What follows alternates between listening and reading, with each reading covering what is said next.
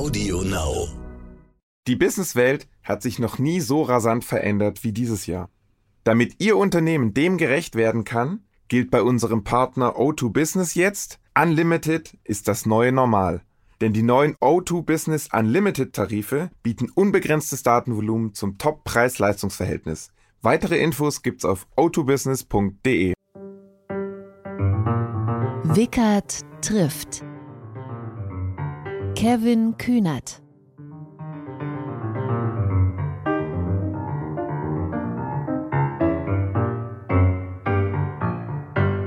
Hallo all denen, die hier jetzt Wickert trifft zuhören.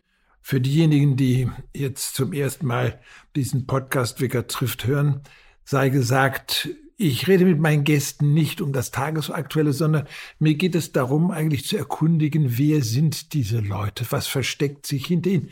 Was führt eigentlich in ihrem Denken dazu, dass sie so oder so handeln? Also wir haben das ja immer wieder gesehen, ähm, dass es da ganz unterschiedliche Personen gibt. Ob wir zum Beispiel von Herrn Söder hören, wie stark er sich für die Frauenquote einsetzt, was einen zunächst erstmal verwundert, oder dass äh, Herr Lindner morgens, wenn er aufwacht, als erstes mal danach tastet, ob er seine Frau vorhanden ist.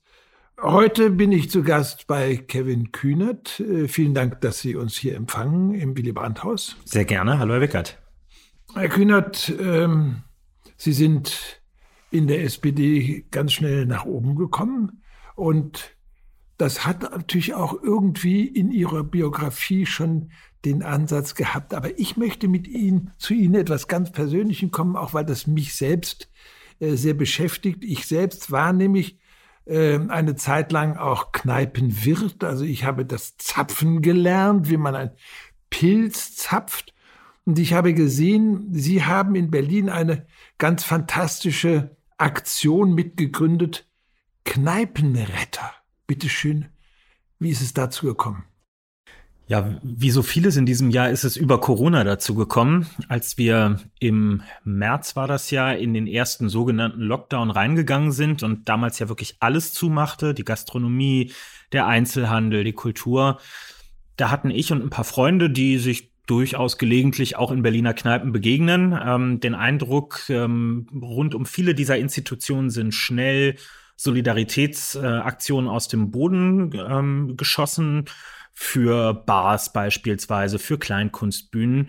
Und wir hatten uns die Frage gestellt, macht eigentlich so jemand, also macht jemand was auch für Kneipen in dieser Situation, die ja ein viel kleineres Publikum haben. Da sitzen ja nicht wie in einer Bar 200 Leute, sondern dann eher mal so 10, 20 drin. Davon gibt es auch viel mehr an der Zahl in so einer Stadt wie Berlin.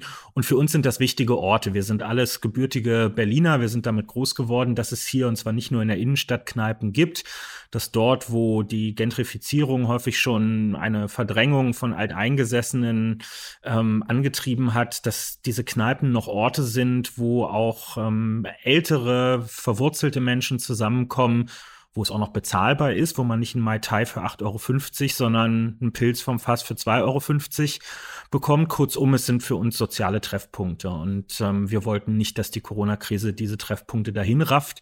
Also haben wir dazu aufgerufen, für diese Kneipen zu spenden. Die konnten bei uns sich registrieren und dann konnte man wahlweise für die Lieblingskneipe oder für die Aktion insgesamt spenden. Und das läuft leider immer noch, weil es gibt doch immer noch die Notwendigkeit. Ja, ich habe äh, gesehen, 1500 Kneipenretter und 60.000 Euro sind als Spenden zusammengekommen. Das ist, finde ich, schon eine sehr tolle äh, Organisation. Es gibt ja auch für Restaurants, wo man dann äh, Gutscheine kaufen kann. Ich habe das in Hamburg für meine zwei Lieblingsrestaurants auch schon zweimal inzwischen mhm. gemacht.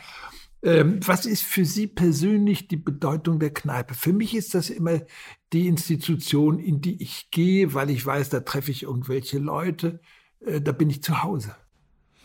Ja, die Kneipe ist für mich ein, ein, Ort von Kunst eigentlich, die da stattfindet. Ne? Also einerseits ist es ein Treffpunkt, wo man abends was trinken geht, klar. Aber das könnte ich ja theoretisch auch zu Hause. Ich kann mir auch Freunde einladen, einen Kasten Bier kaufen und dann haben wir auch einen netten Abend. Aber die Kneipe ist eine kleine Bühne auch, auf der Menschen sich präsentieren. Das fängt meistens bei den Wirten oder bei den Leuten, die hinterm Tresen Der Wirt stehen ist ganz an. wichtig. Der ist ganz wichtig. Weil man nennt eine Kneipe ja häufig gar nicht, ich gehe zum Goldenen Schwan, sondern ich gehe zum so und so, das, und das ist der Name des Wirts dann. Absolut, genau. Also wir, wir kennen unsere Wirte in den Kneipen, wir kennen auch die Leute, die da im Service arbeiten, wenn es da überhaupt noch jemanden zusätzlich gibt. Es gibt Stammgäste, die am Tresen vorne stehen und äh, die man häufig auch beim Spitznamen nennt. Ähm, und äh, wenn es zur fortgeschrittenen Stunde ist, dann bemächtigen die sich manchmal der Jukebox oder ähnlichem, wenn sowas vorhanden ist. Ganz wichtig, was ist, was wäre in Ihrer Jukebox drin? Mm, Da kommt es auf die Tagesstimmung an. Ich kann mich sowohl für ganz äh, normalen deutschen Schlager tatsächlich begeistern. Der passt für mich super in so eine sind ein Kneipe Fan rein. von Roland Kaiser. Äh, auch, da, durchaus, genau. Ähm, die Leute, die da beim, in meiner Stammkneipe die Musik machen, schmeißen dann eher abends ähm, so Tubular Bells zum Beispiel an. Also so, so halbtranszendente Sachen quasi, die dann kommen, die ich aber sehr, sehr schön finde. Oder Ian Anderson auch, ja. Also in der Stammkneipe, wo ich ursprünglich äh, in Bonn, wo ich studiert hatte, immer drin war, da gab's A1, Bandiera Rossa, Ja. Triumphera. Das musste erstmal gespielt werden, aber das war natürlich wahnsinnig politisch. Kommen bei Ihnen auch politische Lieder vor? Geht ja dann noch weiter. Il Vive le Kommunisme in la Libertad. Genau. Ja, genau. Gut. Ja, ja, ja. So, viel- so viel Textsicherheit lernt man bei den Users. Ähm, ach ja, es können auch politische Sachen dabei sein, aber ich, also ich brauche jetzt nicht so eine, meine Stammkneipe muss nicht so ein ideologisch festgelegter Ort sein. Also klar, ich gehe in keine Nazi-Kneipen rein, wenn sie als solche erkennbar sind, aber ich muss jetzt nicht mit Gleichgesinnten dort nur äh, umgeben sein. Die, mit denen ich mich dort treffe, das sind natürlich häufig Leute, die jetzt nicht so weit von mir entfernt sind, aber ich habe mich auch schon lebendig äh, gestritten über Politik mit anderen. Das bleibt ja nicht aus, wenn man dann selber Person des öffentlichen Lebens ist und auch erkannt wird, ähm, dann kommen natürlich Leute und fragen mal nach, aber danach würde ich das jetzt nicht auswählen. Da reichen mir Lagerfeuerabende bei den Users für. Äh, muss bei Ihnen auch ein Flipper drin sein oder ein Tischfußball oder sowas? ähm, ist vorteilhaft, wobei ich fast lieber äh, Dart spiele in der Kneipe. Also meine Stammkneipe ist relativ klein, für einen Tischkicker reicht's da nicht, aber eine Dartscheibe äh, ist tatsächlich Wie da. gut spielen Sie? Ähm, eigentlich nicht gut, aber für die, mit denen ich dort meistens bin, reicht es, ähm, weil die auch noch mal einen Ticken mehr trinken als ich und dann ist meine durchschnittliche Zielsicherheit häufig ausreichend, um zu gewinnen. Äh, die Kneipe ist ja eigentlich auch etwas, wo alle gleich sind. Also im Rheinland äh, duzt sich jeder, der in die Kneipe kommt. Ist das in Berlin auch so? Ja, also in den Kneipen, wo ich verkehre, ist das so. Ich würde mir auch total bescheuert vorkommen, da jemanden zu siezen. Äh, habe auch bei den Kneipiers häufig den Eindruck, wenn ich die siezen würde, würden die mich bitten, nochmal neu reinzukommen und dann probieren wir das Gespräch nochmal von vorne.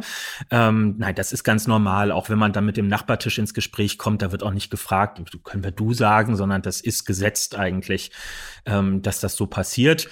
Und das, ja, das macht was in dieser Atmosphäre aus. Ich kenne das ja aus der SPD. Wir duzen uns ja in der Partei auch alle. Ähm, und ich glaube aus einem ganz ähnlichen Grund. In der SPD sagen wir, mit der Entscheidung, in diese Partei einzutreten, haben wir eine Grundübereinstimmung festgestellt, die uns ausreicht, um zu sagen, wir sind per Du, ja, weil es gibt einen, einen Common Sense miteinander. Und irgendwie ist es in der Kneipe ja auch so. Man einigt sich für einen Abend darauf, auf einer gemeinsamen Grundlage die Zeit miteinander zu verbringen. Wobei dann ja auch noch das Wichtige ist, was gibt's zu trinken? Was trinkt man? Da geht man in die Köpi-Kneipe, geht man in die Berliner äh, äh, weiße Kneipe oder was auch immer. Ähm, in, äh, in Bonn oder in Köln, da geht man natürlich in die Kölsch-Kneipe. Und da gab's ja das ganz große Problem. Die Hauptstadt wurde von Bonn nach Berlin verlegt und plötzlich gab es hier kein Kölsch. Ja. Und in Bonn war der Kneipier äh, Trautsburg, mit dem ich selber die Kneipe betrieben hatte, der absolute Gegner der Hauptstadt Berlin, bis alle Abgeordnete sagen, es gibt dort kein Kölsch. Und dann ist er hierher gekommen und hat die ja nun inzwischen sehr berühmte Stave gegründet. Waren Sie da auch schon ab und zu? Ja, zwei, dreimal war ich da schon. Das ist ja also die ständige Vertretung. Ähm, durchaus auch eine, eine gute Adresse äh, in der Stadt. Ähm, ich bin da nicht so häufig, weil das ja schon so ein ziemlich mit dem Regierungsumfeld und dem Parlamentsumfeld verbundener Ort ist, genau. Und ähm, einerseits ich ja selber gar kein Parlamentarier bin und andererseits ich, auch wenn ich in die Kneipe gehe, häufig gerne dann mal zwei, drei Stunden habe, wo ich auch mal weg bin von dem, was mir sonst den ganzen Tag begegnet.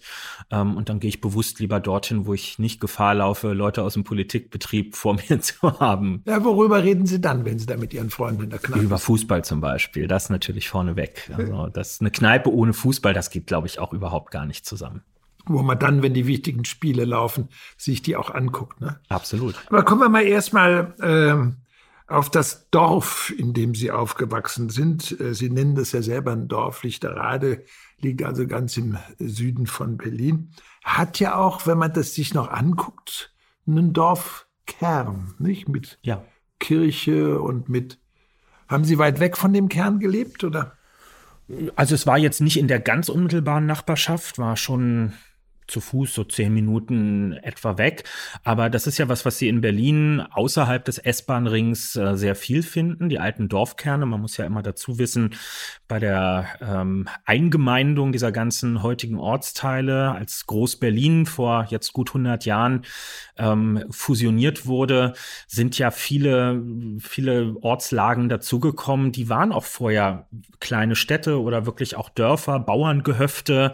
Ähm, so waren sie gewachsen gewachsen. Also dieses geschlossene Stadtbild, was wir hier heute haben, das ist ja erst im Laufe der Zeit entstanden. Wenn man sich historische Fotos anguckt, da sind Felder dazwischen, hat es natürlich auch Landwirtschaft noch ähm, gegeben und erst mit der Zeit und durch die S- und U-Bahn-Linien ist das wirklich zu einem großen Ding geworden. Und Lichtenrade ist, ja, ist der letzte Vorposten vor dem heutigen äh, Stadtrand sozusagen und hat eben auch noch diesen historischen Dorfkern mit einer ganz alten, aus Feldsteinen zusammengebauten Kirche mit einem Dorfanger, wo dann eben auch noch so ein, so ein Teich ist und so. Das ist schon, ähm, das finde ich, ist schön an, an Berlin. Ja? Woanders ist der unmittelbare Stadtrand, da reiht sich dann Achtgeschosser an Achtgeschosser. Da versucht man irgendwie leidlich bezahlbares Wohnen bereitzustellen. Und hier findet dort noch wirkliches Kiezleben statt, weil es mal so gewachsen ist. Sie sind an eine Grundschule gegangen, die den Namen Naharia hatte, also nach einem Dorf oder einem Ort benannt in Israel. Wie kam das? Muss ich korrigieren, das war nicht meine Grundschule. Oh. Die, die ist nur in dem Ortsteil. Ich bin, bin schulisch fremd gegangen äh, und habe alle meine Schulstationen in Langwitz gehabt, einen Bezirk weiter. Ähm, aber die Sehen Sie das steht irgendwo. ja, ja, so ist das.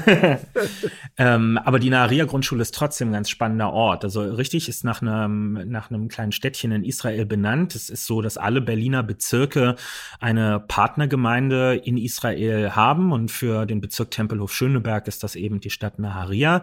Ähm, auch die Straße, wo diese Grundschule liegt, ist ähm, danach benannt.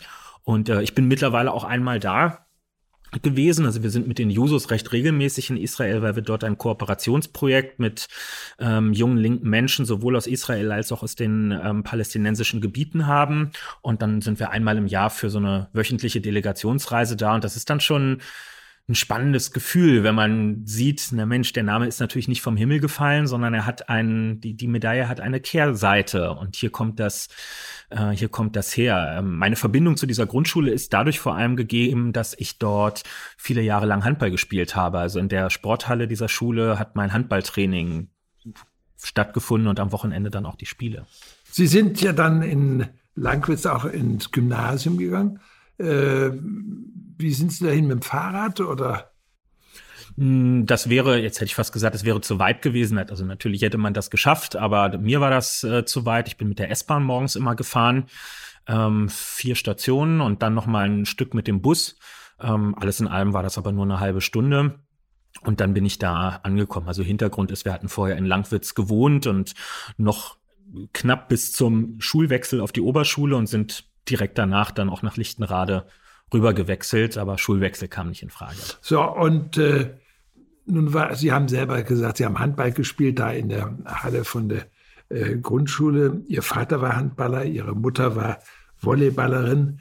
Ähm, das heißt, Sie haben wahrscheinlich jedes Wochenende hat jeder irgendwelche Dinge äh, auch kleine Turniere gespielt oder sowas. Ja, das war der normale Wochenrhythmus. Also das Wochenende hat seltenst bei uns auf dem Sofa vom Fernseher stattgefunden, sondern das Wochenende war dazu da, äh, um Sport zu machen, um draußen zu sein. Man geht ja bei einem wirklich guten Vereinssport geht man ja auch nicht nur für das eigene Spiel am Wochenende in die Halle, sondern da reiht sich ja eine Mannschaft an die nächste und ähm, wenn man selber mit dem Spiel durch ist, dann betreut man den Waffelstand des Vereins vorne und versucht für die Mannschaftskasse da ein bisschen was reinzukriegen. So vergingen die Wochenenden und da, ähm, das war für mich totale Normalität, weil ich bin natürlich von klein auf mit meinen Eltern so groß geworden. Man lässt ja ein vierjähriges Kind nicht alleine zu Hause, sondern ich bin natürlich immer mitgenommen worden. Und ähm, ja, es hat, hat mich auch zu dieser Sportleidenschaft sehr gebracht, weshalb ich gerne bis heute die verbliebene Zeit in, in Hallen oder in Stadien verbringe. Ihr Vorname Kevin stammt dann auch vom Fußballer Kevin Keegan. Das ist richtig weil ihre Mutter den gut fand. So ist es überliefert in der Familie. Sie streitet das nicht ab. Nun, der war ja äh, in der Zeit, in der Sie geboren worden sind, beim HSV, äh, ist mit dem HSV Meister geworden. Der hieß, der hat den Spitznamen. Wissen Sie, wie sein Spitzname war? Ah, ich bin in irgendeinem Quiz mal gefragt worden und da musste ich auch Mighty schon passen. Mouse. Ja, genau. Weil eigentlich, angeblich war er klein. Mhm aber der war 1,73, finde ich so klein natürlich gar nicht. ist größer als ich auf jeden Fall. wie, viel, sind Sie? 1,70, 1,71. Okay, ne? ja. noch knapp drüber knapp und so drüber. weiter und so fort. Ähm, Sie sind nach, also einem, nach einem Fußballer genannt worden und haben ja selber gesagt, in der Kneipe reden Sie viel über Fußball. Sie sind durch Ihren Opa zum Fußball gekommen, ist das richtig? Ja, zumindest eine wichtige fußballerische Verbindung hat mit meinem Opa stattgefunden. Das war 1999. Ähm, also ich, ich, war Handballer von Hause aus, das war die Sportart Nummer eins, aber natürlich kann man als Sportinteressierter dem Fußball nicht aus dem Weg gehen. Man musste ja nur den Fernseher anmachen, dann war Fußball. Und wir hatten ja in den 90ern lange Zeit keinen Bundesligisten in Berlin. Das heißt, meine Verbindung zum Fußball hat jetzt nicht so sehr, wie das vielleicht bei Kindern in München oder Dortmund war, in Form von Stadionbesuchen stattgefunden. Aber irgendwann haben wir dann mal Freikarten bekommen für ein Zweitligaspiel von Tennis Borussia ähm, gegen den SSV Ulm. Es war in der Endphase der Saison, es ging noch um den Aufstieg und ähm, da mein Vater, der die Karten bekommen hatte, jetzt nicht so für Fußball sich begeistern konnte, hat er gesagt, das ist doch eine schöne Opa-Enkel-Freizeitbeschäftigung. Äh, die beiden schicken wir da mal hin. Also sind wir ins Mommsen-Stadion gefahren und haben uns dieses Spiel angeguckt. Ulm hat 2-0 gewonnen, ist dann auch in die Bundesliga aufgestiegen, ähm, was dem Verein nicht so nachhaltig bekommen ist, kann man sagen.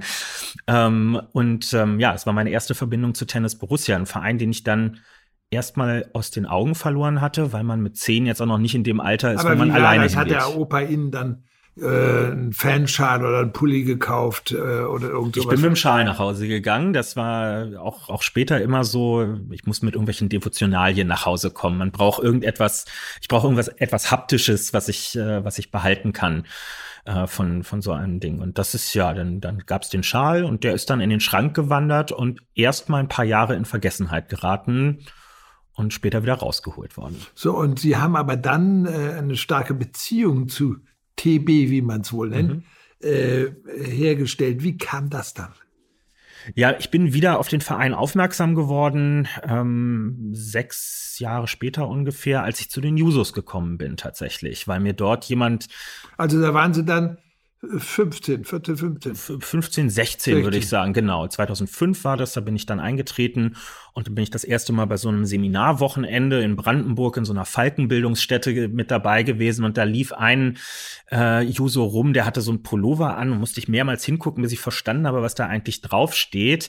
Da stand nämlich äh, TB or not to be.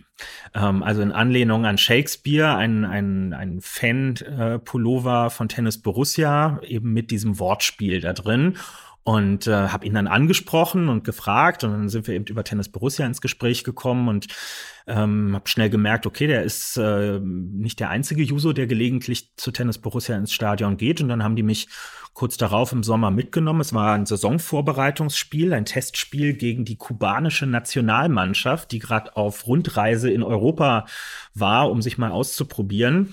Und äh, das muss dann 96 oder sowas gewesen sein. 2006. 2006. Genau. Und ähm, da war es um mich geschehen. Also dieses Spiel mit diesem ganzen Drumherum, ähm, überhaupt auf die Idee zu kommen, sich mit der kubanischen Nationalmannschaft zu einem Spiel zu verabreden, dann so ein Happening da draus zu machen. Dann war da eine Cocktailbar in der Kurve aufgebaut, wo es Cuba Libre gab und alles Mögliche. Es gab Musikeinlagen. Das war genau so, wie ich das eigentlich gerne haben wollte. Mich hat damals so Bundesliga-Fußball habe ich natürlich verfolgt, aber dieser ganze Profifußball-Rummel mit diesem doch sehr sterilen Drumherum, das fand ich, das hat mich nicht so abgeholt. Und das war, das war Manufaktur, was wir da eigentlich hatten. Das war selbst gemacht und ähm, ja, da bin ich dann total drauf hängen geblieben, kann man glaube ich sagen. Und Sie haben dann ja auch äh, so richtig äh, Position übernommen. Sie sind der Be Fanbeauftragte geworden, äh, eine Zeit lang. Ist das nicht eine problematische Geschichte, weil Fans, gerade wenn man dann irgendwo zum Ausbau, zum äh, Auswärtsspiel geht, da geht es ja dann manchmal doch ziemlich hoch her. Ja, das stimmt. Ähm, das ähm, war allerdings so, dass es meistens immer eher um unsere Sicherheit als um die Sicherheit der anderen ging. Also von uns ging sowohl zahlenmäßig als auch was die Gewaltbereitschaft anging, wenig Gefahr aus, sagen wir es mal so. Äh, sehr friedliebende, sehr selbstironische und lustige Fanszene. Ähm, aber klar, wir haben überregional gespielt. Und was heißt das als Westberliner Traditionsverein, wenn man überregional spielt. Man ist in den weiten Flächen Ostdeutschlands äh, unterwegs, wo man ganz viele ganz zauberhafte Vereine, aber eben auch manche trifft, bei denen man schon ein bisschen vorsichtiger sein muss. Das hat weniger mit den Vereinen, sondern mehr mit den Leuten zu tun, die da eben auch äh, aufschlagen. Und ähm, ja, das rechts äh, ja, das war ganz klar ähm, auch mit dabei. Ähm, ich glaube, die Leute haben häufig gar nicht so viel mit den Vereinen zu tun gehabt, aber weil wir als Fanszene und auch unser Verein so klar positioniert war, ich wollte schon sagen politisch positioniert, aber es ging gar nicht, so, also es geht ja nicht um parteipolitische Positionierung, sondern es geht einfach um ein paar Grundwerte, dass man sich klar gegen Formen von Diskriminierung äußert. Tennis Borussia ist der Verein gewesen, bei dem noch vor offizieller Genehmigung durch den DFB Frauenfußball stattgefunden hat. Also das ist einfach in der DNA des Vereins Engagement gegen Antisemitismus. Hans Rosenthal war der Präsident des Vereins in den 70er Jahren. Ähm, der Verein steht für was. Das ist auch äh, hinlänglich bekannt und dadurch haben wir wie die Schmeißfliegen einfach immer die örtliche Neonazi-Szene angezogen, wenn wir irgendwo auf den Kleinstädten zu Gast waren. Und insofern, das hat auch Vorbereitung bedurft, das kann man so sagen, ja. Was heißt Vorbereitung? Ja, dass man natürlich sich koordiniert hat mit den Sicherheitsbehörden ähm, vor Ort. Man musste leider immer und immer wieder daran appellieren, dass eben nicht nur der obligatorische Streifenwagen zwischendurch mal vorbeifährt, um nach dem Rechten zu sehen, sondern dass schon ein bisschen mehr Präsenz auch da sein muss. Ähm, und ähm, dann gibt es auch immer im Vorfeld einer Saison gibt es so Fanbeauftragten-Tagungen. Da haben wir uns dann mal beim FC Magdeburg äh, im Stadion in der Geschäftsstelle getroffen und dann sitzt man da. Das war eine Regionalligasaison, wo wir dann wirklich auch mit den großen Namen, mit mit Magdeburg, mit dem BFC Dynamo, also so die alte DDR-Oberliga kam da quasi zusammen und wir durften mitmachen, ähm, wo man dann mit denen zusammensitzt und mal so grundsätzlich durchspricht, wie soll das eigentlich in der Saison laufen, mit den Sicherheitskonzepten, wie organisiert ihr das mit den Gästefans, die anfahren. Also das ist, ähm, ja, das ist äh, viel mehr Organisation, als man von außen denken mag, was um so einen kleinen Fußballverein herum alles zu tun ist.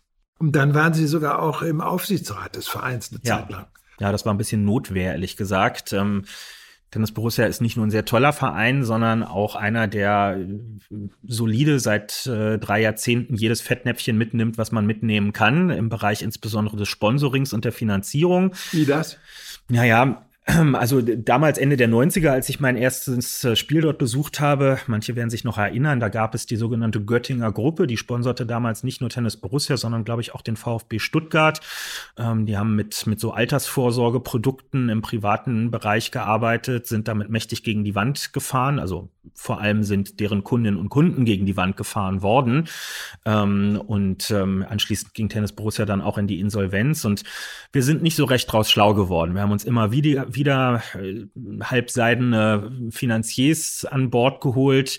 Ähm, ein paar davon habe ich sehr live und aus nächster Nähe miterleben dürfen.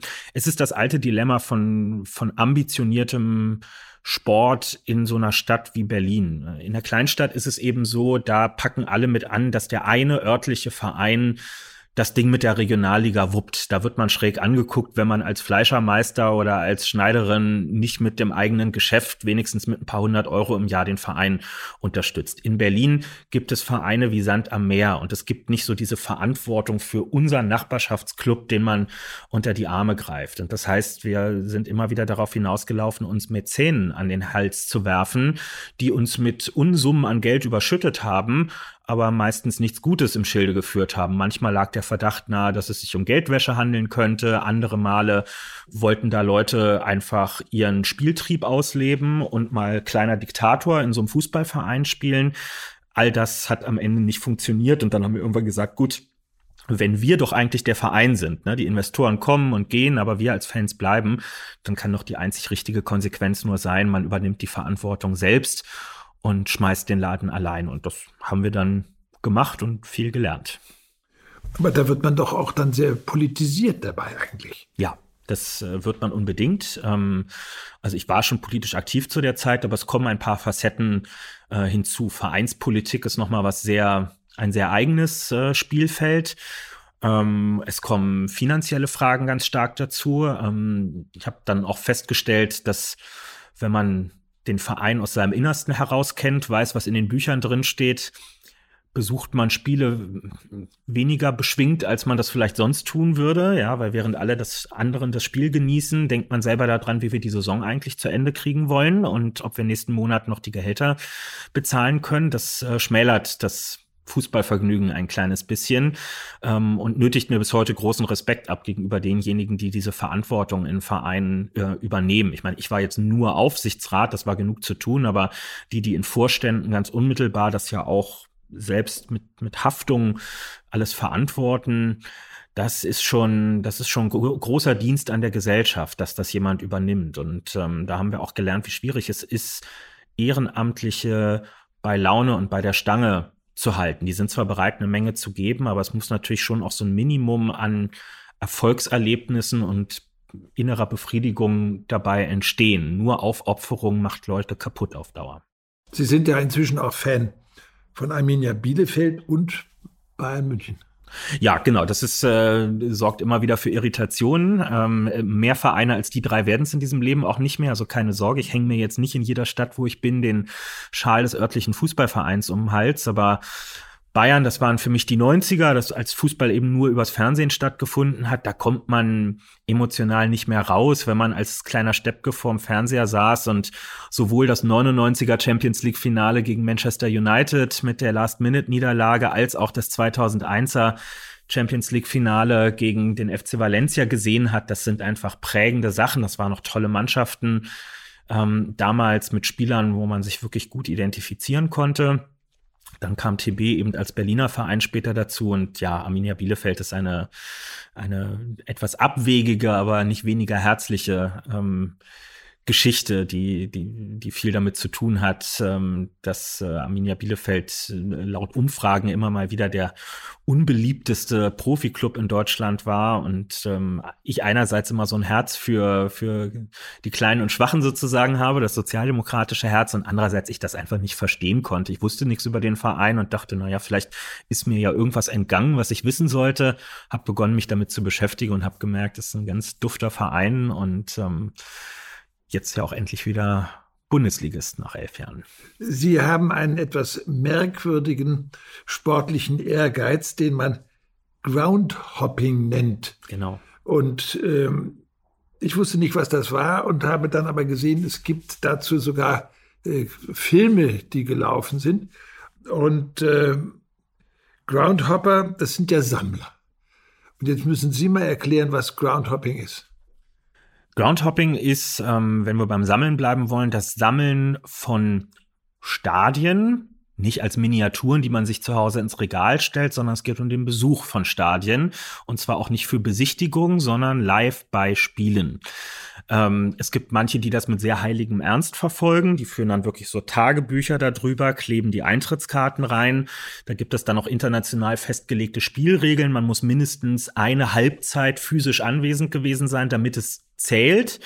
Ähm, das hat den Hintergrund, dass Groundhopping häufig im Rahmen von so ausgiebigen Wochenendtouren betrieben wird, wo sich dann die Leute auch einen Sport daraus machen, so viele Spiele hintereinander wie möglich zu verfolgen. Also die planen minutiös ihre Reiserouten, fahren mit dem Auto drei Tage nach Tschechien rüber und stellen sich dann da Pläne zusammen, gucken auf Google Maps, wie lange brauche ich mit dem Auto von Stadion A nach Stadion B. Und manche schaffen es dann wirklich sieben Spiele an so einem Wochenende zu gucken das ist mir, das wäre mir jetzt zu viel Hochleistungssport. Ähm, was ich aber durchaus tue, ähm, ist überall, wo ich hinreise oder wo ich entlang unterwegs bin und noch ein bisschen Zeit übrig habe. Also das kann auch in Afrika oder völlig egal sein. wo. Genau, dass ich äh, sehr gezielt Ausschau halte, wo in der Nähe findet äh, ein Spiel. Muss bei mir auch nicht Fußball sein, kann auch Handball, Volleyball, irgendetwas sein. Wo findet das statt? Also ich mag einfach Orte, an denen Sport stattfindet. Das sind ja, klar, es können Dorfplätze sein, aber in der Le Regel ist es ja ein kleines Stadion oder eine Halle. Ich mag diesen Arena Charakter im Prinzip. Ne? Dieses, ähm, ich glaube, das kommt wirklich bei mir aus so einem menschlichen Urinstinkt einfach heraus. Viele, auch ich, sind begeistert von Menschenansammlung, von Menschenmassen, von den Dynamiken, die dabei äh, entstehen. Wir haben historisch gesehen, dass man auch viel Missbrauch mit Menschenmassen betreiben kann. Und ich finde, Sport ist, ähm, Sport vor Publikum ist ein Ort, an dem man dieses, diese Leidenschaft für Massen auf eine sehr demokratische und äh, unverdächtige Art und Weise ausleben kann. Und so erkläre ich mir das, warum mich das so, so angefixt hat. Aber Sie haben kein, äh, kein Tagebuch, aber Sie sammeln die Sie sammeln die Eintrittskarten? Ja, ich habe äh, mittlerweile mehrere Boxen zu Hause, wo die Karten drin liegen. Ähm, und es ist schön, weil ich äh, blätter da wirklich manchmal durch oder so greife mir so, so, so eine Handvoll da raus und ähm, ich bin bei fast allen Karten in der Lage, sofort Bilder und Erinnerungen abzurufen. Und ähm, das ist eben das, das Schöne.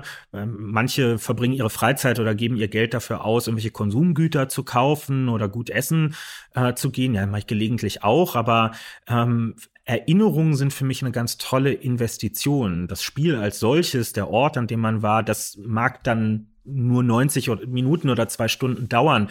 Aber das, was davon bleibt, sind, sind Bilder, sind Gerüche ähm, und sind auch einfach so schöne Sachen wie Orientierung vor Ort. Also in der Stadt, in der ich mal am Bahnhof ausgestiegen bin, um den Weg zum Stadion zu nehmen, da werde ich mich auch 20 Jahre später zurechtfinden, weil mich mein Weg durch diese Leidenschaft dort mal hingetrieben hat. Und das ist ein Wert an sich, finde ich. Und wie viele Tickets sind das inzwischen?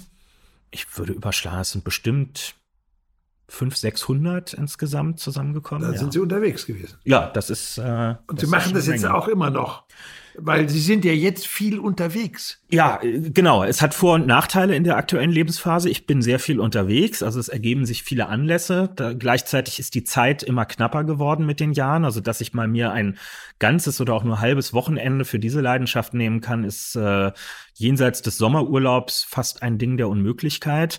Ähm, aber ich habe das schon versucht zu perfektionieren. Also so ein, so ein Wochenende als Mitglied in einem Jugendverband ist häufig so, dass man freitags zu einem Seminar irgendwo hinfährt und dann endet das Sonntagmittags. Und dann muss man in, aus einer westdeutschen Mittelstadt, wo man sich dann gerade befindet und seine Jugendherberge verlassen hat, muss man irgendwie noch abends nach Berlin kommen. Aber was in der Zwischenzeit passiert, bleibt ja einem selbst überlassen. Also mir ist das dann wurscht, ob ich um 17 Uhr oder ob ich um 23 Uhr in Berlin bin.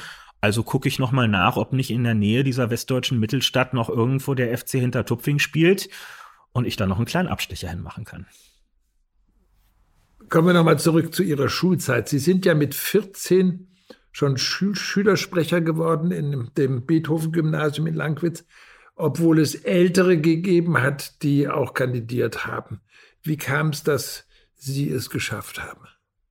Ich weiß es ehrlich gesagt nicht so genau. Ähm, also es ist so gewesen, dass äh, kurz bevor ich das geworden bin, ist in Berlin das Schulgesetz geändert worden. Ähm, es ist mehr Beteiligung für Schülerinnen und Schüler dort festgeschrieben worden, was uns sehr gefreut hat.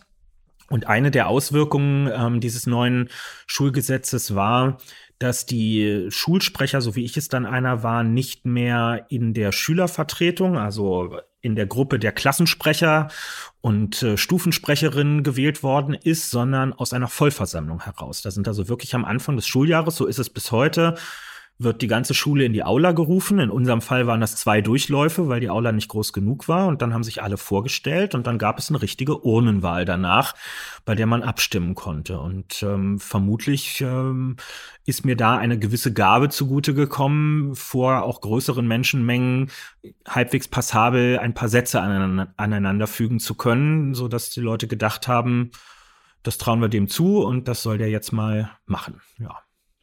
Wahrscheinlich hatten Sie ein gutes Programm. Ich erinnere mich, dass ich äh, ins Studentenparlament in äh, Bonn mich wählen lassen wollte. Das war eine Zeit, bevor es man da zu irgendwelchen politischen Organisationen gehörte. Und ich habe die zweithöchste Stimmenzahl bekommen, weil mein Programm hieß besseres Mensaessen. Das ist bis heute ein großer Renner bei den Hochschulwahlkämpfen, das kann ich Ihnen versichern.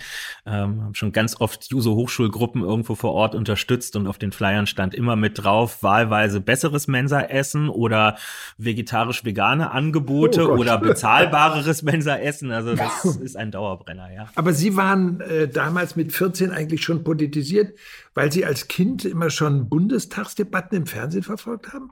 Ja, ich erinnere mich gar nicht mehr so stark, aber meine Oma ist äh, steif und fest davon überzeugt, äh, dass das auf mich eine große Faszination in Kinderzeiten ausgeübt habe und ich das wohl äh, sehr gebannt verfolgt habe, wenn das dort stattgefunden hat und äh, habe keinen Zweifel daran, dass sie das richtig wiedergibt, wenn sie das sagt. Ähm, genau, also Grundinteresse war, war geweckt und es waren überhaupt Zeiten, Anfang, Mitte der 2000er, mh, hm, wo es, glaube ich, schwierig war, nicht irgendwie sich auch zu politisieren. Also dieses Gymnasium, wo wir da waren, das ist so liberal-bürgerlicher Berliner Südwesten. Also da haben viele von Hause aus jetzt sicherlich schon eine Sensibilität auch für politische, für gesellschaftliche Fragen mitgebracht. Ähm, und es waren auch einfach Zeiten, in denen man gemerkt hat, hm, es ändern sich gerade Sachen um uns herum. Wir waren in der siebten Klasse, in Berlin wechselt man ja zur siebten Klasse zur Oberschule. Wir waren gerade in der Kennenlernwoche. Ich weiß noch, wir saßen im Französischkurs ähm, zusammen, als dann die Meldungen von den Anschlägen vom 11. September gekommen sind. Und das ich finde, das hat was mit uns gemacht damals. Man hat schnell gemerkt, das ist jetzt nicht einfach ein Unglück, was irgendwo passiert ist, sondern hier bewegen sich grundlegende politische Verhältnisse in dieser Welt, die wahrscheinlich auch irgendwann Auswirkungen auf uns haben werden. Ähm, zwei Jahre später stand die Frage rund um den Irakkrieg an. Ähm, wir hatten riesige Schülerdemonstrationen hier in Berlin, wo wir wirklich in Massen während der Schulzeit, zum Teil auch mit Lehrkräften zusammen, auf die Straße gegangen sind wir haben das nicht abschließend alles überblickt damals, aber ich finde es immer noch richtig zu sagen, in Fragen von Krieg und Frieden dürfen sich auch 14-Jährige durchaus eine Meinung zutrauen und ihre deutliche Ablehnung zum Ausdruck bringen. Und so war das bei uns damals auch. Und dann haben Sie irgendwann mal gesagt, ein Denkmal gebührt meiner ersten Musiklehrerin, Frau Grieger. Ja, Monika Grieger. Ähm, generell eine tolle Frau gewesen. Und ähm, diese Frau Grieger ist irgendwann im Laufe des ersten Schuljahres ähm, bei einem Elternabend auf meine Eltern zugegangen und hat gesagt, ähm, überlegen Sie doch mal, ob Sie Ihr Kind nicht in die Musikschule schicken wollen. Ähm, der Kevin hat hat, ein, hat Rhythmusgefühl und, und kann mit Melodien gut umgehen. Das wäre, wäre lohnenswert zu überlegen, ob man das nicht versuchen sollte, mit einem Instrument auszubauen. Haben meine Eltern die standen dem sehr offen gegenüber, aber waren so ein bisschen verdutzt, weil es jetzt so gar keine musikalische Tradition in meiner Familie ähm, gibt. Also da hat nie jemand äh, irgendwie ambitioniert ein Instrument gespielt. Ich komme jetzt auch nicht aus Verhältnissen, wo ein Flügel zu Hause gestanden hätte oder so. Ähm, und dann bin ich erst bei einem Schulfreund einmal damals zu einer Stunde Gitarrenunterricht mitgegangen. Das war mir ein bisschen zu dröge, ehrlich gesagt. Ähm, und dann haben wir es als zweites mit der Geige probiert. Und das, äh, das war ein Match und ähm, hat gut funktioniert. Und die Geige hat mich dann auch, naja, noch so gut 13, 14 Jahre begleitet und sollte der Schlüssel zur Oberschule werden. Und dass ich ohne dieses Instrument wahrscheinlich nicht gegangen wäre, dann, wie der Name Beethoven Gymnasium schon verrät, ist ein musikalischer Schwerpunkt gewesen das hat sozusagen bewirkt, dass Sie dann da auch gesagt haben, da will ich hingehen. Und ja. Das war das Ziel. Also die, die Schule war immer schon bekannt ähm, für ihre, ihre, ihre starken Aktivitäten im musikalischen Bereich. Ähm, es gab in den, in den Schulen des äh, Bezirks Steglitz damals, wo sowohl meine Grundschule als auch dann das Gymnasium waren, gab es immer ein Weihnachtssingen in einer äh, Kirche am Rathaus Steglitz. Und dann sind wir da mit so einem Grundschulchor aufgetreten und ein paar andere auch noch. Und der krönende Abschluss dieses Konzertes war jedes Jahr das oben auf der Empore dieser Kirche, wo auch nur dieser Chor dann rauf durfte, der Chor mit dem Orchester des Beethoven-Gymnasiums waren. Und das war da wollten alle hin, die dort bei diesem Event dabei waren. Das waren die Cracks, die es richtig drauf hatten. Und ich wollte unbedingt auch in dieses Orchester mit rein. Und ähm, das Beethoven-Gymnasium hatte damals immer vier Klassen äh, pro Jahrgang. Ähm, und einer davon hatte einen Musikschwerpunkt. Aber um da reinzukommen in diesen Klassenzug, musste man wirklich an einem Vorspielen teilnehmen. Man musste sein Instrument mitbringen, man musste was mitgebrachtes vorspielen. Und dann ist man quasi von einer kleinen Jury ausgewählt worden, mit dabei sein zu dürfen. Und das hat geklappt. Was haben Sie vorgespielt? Ich weiß es nicht mehr tatsächlich. Also irgendein. Kein Beethoven. nee, ich habe äh, ich hab viel Dvorak gespielt damals. Es könnte gut sein in der Phase, dass es was von Dvorak gewesen ist, aber ähm, ich kann es nicht mehr mit, äh, mit Gewissheit sagen. Aber es war war so die erste richtig große Prüfungssituation meines Lebens eigentlich. Haben Sie heute noch Bezug zur klassischen Musik? Ähm, ja, Allerdings jetzt vielleicht nicht so wie Leute, die das wirklich als ihre Leidenschaft angeben würden. Also ich gehe jetzt nicht so in, in, in die Philharmonie einfach mal so ähm, oder leg mich auch nicht zu Hause aufs Sofa, um mir dann irgendwie ein paar Sonaten anzuhören. Ähm, aber ich kann, also ich ich habe schon Freude dran, wenn ich es höre, aber es muss der Moment stimmen. Zum Beispiel gerne, wenn die Philharmoniker ihr Sommerkonzert in der Waldbühne geben. Das ist natürlich immer so ein klassischer Moment, wo man, wo man das wunderbar auskosten kann. Ich kann mich ganz stark an Schubert begeistern, ähm, beispielsweise ähm, an, an, der Winterreise insbesondere. Das ist für mich so eines der, der größten Stücke oder Machwerke überhaupt. Ähm, also es sind sehr spezifische Sachen, ähm, die mich da reizen, ja. Dann kommt das Abi-Heft, in dem diejenigen, die das Heft gemacht haben, dann auch gleich für sie die Zukunft vorhersehen und sagen, sie werden zukünftiger Bundeskanzler.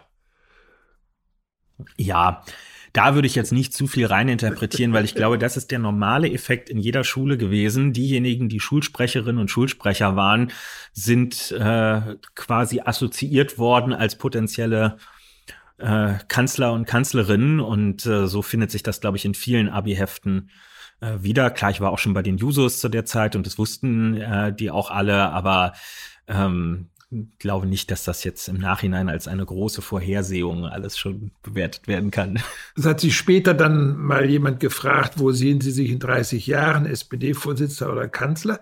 Und da haben Sie ge ge geantwortet, zumindest nicht Kanzler. Das kann natürlich spontan gewesen sein oder aber vielleicht haben sie auch Angst vor der Macht. Und das will ich auch erklären. Mhm. Ähm, Helmut Schmidt hat mir mal in einem Interview gesagt, als die Frage anstatt, dass er die Kanzlerschaft von Willy Brandt übernimmt, hat er Angst gehabt. Angst wegen der Verantwortung. Können Sie das verstehen? Ja, das kann ich sehr gut verstehen. Ich würde, ich habe gerade überlegt, ob ich, also Angst finde ich nicht den richtigen Begriff. Mir fehlt aber auch der, der passende dafür. Respekt ist wiederum zu klein. Respekt ist eine man sollte die meisten Aufgaben im Leben mit Respekt äh, begegnen. Das ist mir zu wenig. Ähm, das ist eine Form von Anspannung, die tatsächlich häufig mit drin ist, die ins Angsthafte übergehen kann. Also natürlich ist das so in, in den Momenten, wo für mich jetzt wirklich große politische Schritte angestanden haben. Ob das die Wahl zum Juso-Vorsitzenden war oder wahrscheinlich noch stärker im letzten Jahr die Wahl zum stellvertretenden Parteivorsitzenden einerseits weiß man vorher, dass es gleich passieren wird, weil das ist ja dann auch nicht vom Himmel gefallen, es hat ja eine Vorgeschichte und man geht ja auch mit einer gewissen Sicherheit in die Situation rein. Und trotzdem rauscht da in dem Moment, wo es dann offiziell verkündet wird, wo dieser Akt vollzogen wird, rauscht schon noch mal so eine Bleiweste auf einen drauf, wo man irgendwie merkt, so, jetzt die, du hast jetzt den Zeitpunkt verpasst, um rauszurennen, dich hinterm nächsten Gebüsch zu verstecken und zu sagen, ich habe es doch nicht so gemeint und will es eigentlich gar nicht haben. Jetzt musst du es auch ausfüllen. Jetzt musst du vor allem deinen eigenen Ansprüchen auch ähm, gerecht werden. Und ja, da würde ich lügen, wenn ich sagen würde, dass, es, dass das so ganz locker alles drüber hinweggeht. Ich bin bis heute häufig aufgeregt vor, vor Situationen, die ähm, die neu sind. Nicht, weil ich es mir nicht zutraue. Ich weiß, dass wenn ich irgendwo an ein Redepult trete, ich das unfallfrei über die Bühne kriege. Ich weiß, dass ich ohne Manuskript längere Zeit sprechen kann. Das habe ich mir oft genug bewiesen. Und trotzdem ist eine Grundanspannung da, die dazu führt, dass auch die Hände dann schwitzig und auch ein bisschen zittrig werden, ganz klar. Sie haben zwei äh, Aktionen äh, betrieben, die ja doch eigentlich davon ausgehen, dass man viel Verantwortung hat. A, die Kampagne gegen die Große Koalition, haben sie ja eigentlich, 13 waren sie ja schon mal gegen die Große Koalition. Mhm. Und 17 haben sie die aber wirklich aktiv. Das Revival, betrieben. genau. Und das Gleiche auch, als sie äh, Kampagne gemacht haben, äh, ich will mal sagen, gegen Scholz äh, und für andere. Das sind ja dann doch schon sehr äh, wichtige politische Aktionen gewesen war ja. da auch eben diese Frage, schaffe ich das? Begebe ich mich hier auf sehr glattes äh, Parkett? Ähm, das sind zwei sehr unterschiedlich gelagerte Fälle gewesen. Die, die Kampagne äh, zum Thema Große Koalition, die No-GroKo-Kampagne, wie es dann später so als geflügeltes Wort genannt wurde, ähm, ist ja überhaupt nicht generalstabsmäßig äh, entstanden. Konnte sie ja auch gar nicht, denn wir sind ja wie die gesamte Gesellschaft überrumpelt worden von den Ereignissen, also von Herrn Lindner.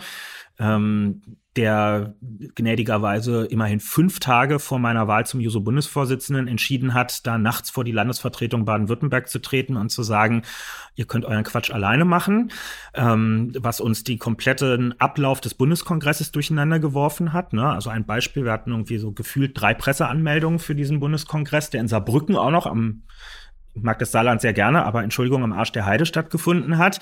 Äh, und innerhalb von drei Tagen hatten wir quasi die komplette Bundespressekonferenz bei uns, denn wir waren die erste parteipolitische Großveranstaltung nach diesem Erdbeben, die überhaupt stattgefunden hatte. Also wir waren die, das, das Stimmungsbarometer, insbesondere natürlich mit Blick auf die SPD. Wie reagiert die SPD, in diesem Fall vertreten durch die Jusos, auf diese neuen Entwicklungen? Montags, also Tag, äh, der, der Tag nach Lindners Erklärung, hatte der Parteivorstand ja noch bekundet, es bleibt beim Nein zur Koalition.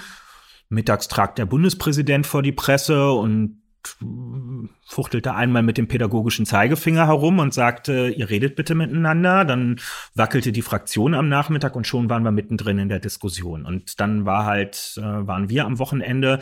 Ich war Freitagnachmittags gewählt. Am späteren Freitagabend kam Martin Schulz fiebrig, wirklich krank äh, zu uns in diese Halle, um dort ähm, mit letzter Kraft irgendwie etwas zu verteidigen, wo man in jeder Sekunde merkte, er findet das eigentlich selber falsch, was da gerade passiert. Und ähm, ja, und schon waren wir mittendrin. Wir hatten in diesen fünf Tagen, wie man das bei den Users dann macht, einen sogenannten Initiativantrag auf den Weg gebracht. Also der Vorstand hatte auf drei Seiten aufgeschrieben, warum wir das für falsch halten mit der Koalition. Wir haben den abgestimmt nach der Debatte mit Martin Schulz und er hat 100% Zustimmung gekriegt. Also nicht Martin Schulz, der hatte eine, ein Jahr davor 100% Zustimmung, sondern der Antrag. Und das ist in Juso-Kreisen ein Ding der Unmöglichkeit. Sowas passiert nie. Und das war die einzige Möglichkeit, wie ich diese Kampagne so fahren konnte, weil ich wusste, mein Laden steht in aller Geschlossenheit, bei allen Unterschieden, die wir sonst haben, hinter mir. Und was dann sich entwickelte, die vielen Termine vor Ort, das war alles, wir hatten ja keine Erfahrung damit. Es liefen einfach bei uns die ganzen Anfragen rein. Kommst du bei uns vorbei? Wir würden gerne diskutieren mit unseren Mitgliedern vor Ort, ja oder nein. Ähm, und dann haben wir irgendwann saßen wir von diesem Berg an Anfragen. Da habe ich mit meinem Pressesprecher gesagt: So, wir bringen jetzt mal Ordnung rein. Wir machen jetzt mal eine Reiseroute. Ich sage, an welchen Tagen ich kann. Dann machen wir die Termine so, dass ich nicht kreuz und quer durchs Land fahre, sondern dass man die Termine in Nordrhein-Westfalen an drei Tagen hintereinander hat und dann fährt man in die nächste Region. Und dann saßen wir am Ende vor der fertigen Liste und hatten 25 Stationen oder so. Aus den kleinen Hallen, die mal geplant waren, wurden Messehallen irgendwann, in denen wir also eigentlich diskutiert haben. Lindner dankbar sein.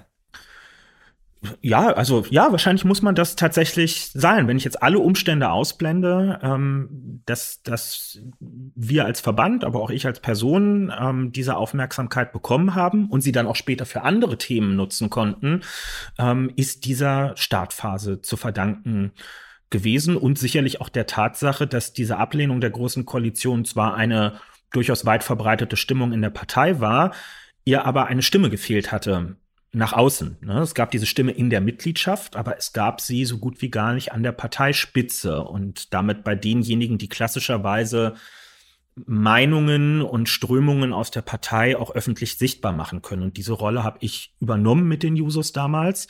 Und ähm, ja, und es hat, glaube ich, es hat uns viel Respekt, auch wenn wir verloren haben, gebracht, den wir danach für andere, dann auch tagespolitische Fragen nutzen konnten. Und eben auch dann in die Gegenkampagne gegen Scholz. Ja, die Kampagne zur, zum Parteivorsitz, zur Nahles-Nachfolge, die ist dann tatsächlich planmäßiger abgelaufen, alleine schon durch den zeitlichen Vorlauf. Andrea Nahles trat im Juni 19 zurück, eine Woche nach der krachend verlorenen Europawahl.